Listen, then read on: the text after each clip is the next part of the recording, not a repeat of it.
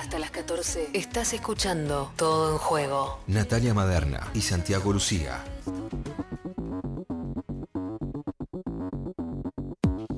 16 minutos para llegar a las 2 de la tarde, mamita querida, que todo en juego que estamos teniendo, ese para guardarlo en una cajita de cristal en relación a las voces y a los temas que, estamos transitando. Y hay un tema también que eh, a mí me interesa muchísimo y que creo que es eh, el eje transversal de los problemas, pero asimismo de las soluciones, que es ni más ni menos que la aplicación de la educación sexual integral. Y estoy hablando de la aplicación de la ESI, ¿no?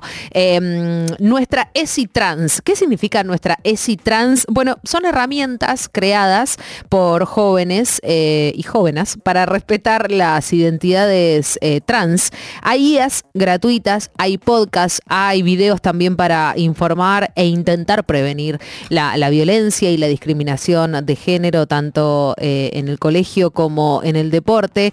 Pero para ello vamos a hablar y la presento y me pongo de pie y es la segunda vez en la semana que hablo con ella, Lucy Martearena de la nuestra fútbol feminista. Hola Lucy, ¿cómo andas? Con Santi y Lucía te saludamos. Buen domingo. Hola, ¿cómo va? Eh, Lucy, ya está, no, no voy a hablar más con vos, por lo así te libero un poco, ya está, podría de escucharme, Lucy, esto es una cosa tremenda. bueno, Lucy, contanos cómo surge eh, esta construcción de nuestra ESI Trans y, por qué es tan importante también, ¿no? Empezar a, contar con, con, este proyecto, pero me parece que también el proceso es lo, lo que importa, ¿no? Claro. Bueno, el año pasado, eh, junto con algunas compas de la nuestra, eh, nos postulamos para trabajar con eh, esta iniciativa que sacó Spotlight de Esconesi, ¿no? Exacto.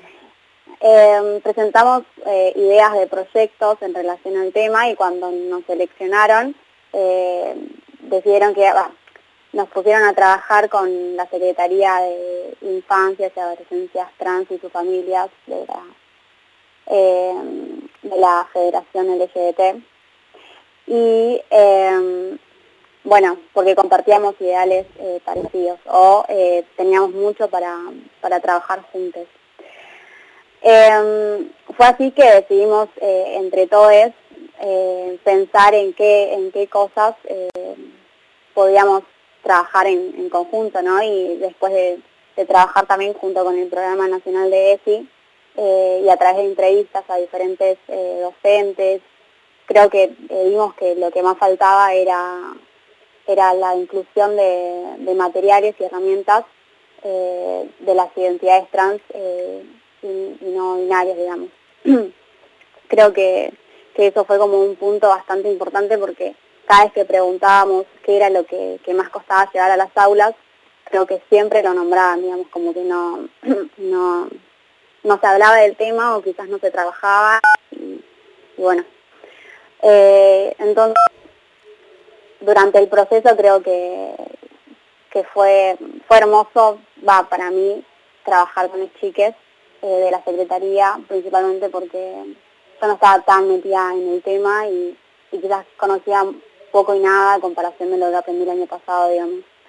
Eh, básicamente eh, fue, fue todo un desafío, ¿no?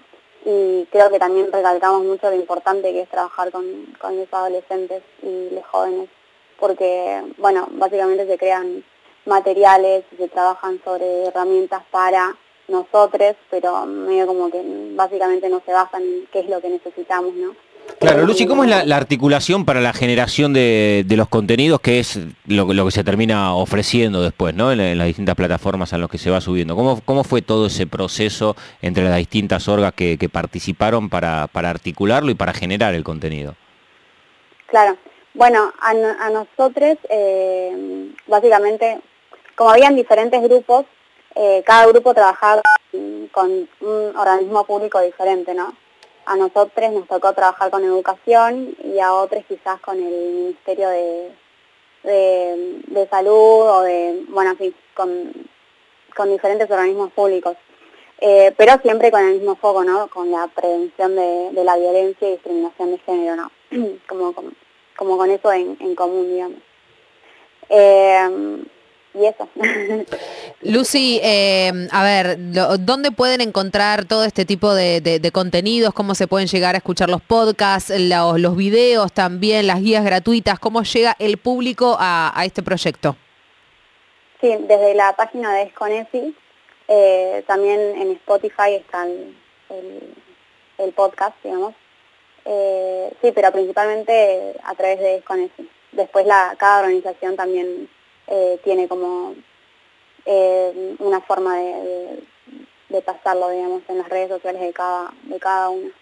Excelente, excelente. La que está hablando es Lucy Martearena, ella integrante también de la nuestra fútbol feminista junto a, Moni Santino. Me pongo de pie a Juliana Román Lozano, Enriqueta Tato y todas las y todo el piberío y, las guachinas que, están ahí en, la 31 y, que ocupan también ese espacio en la canchita Güemes. Lucy, ¿ya le, va llegando algún tipo de rebote de- del laburo una vez que, ya se publicó y se puede acceder? ¿Y, qué va pasando con esa respuesta que y con esas respuestas que empiezan a aparecer? Bueno, eh, en un principio va, eh, está destinado para docentes, ¿no?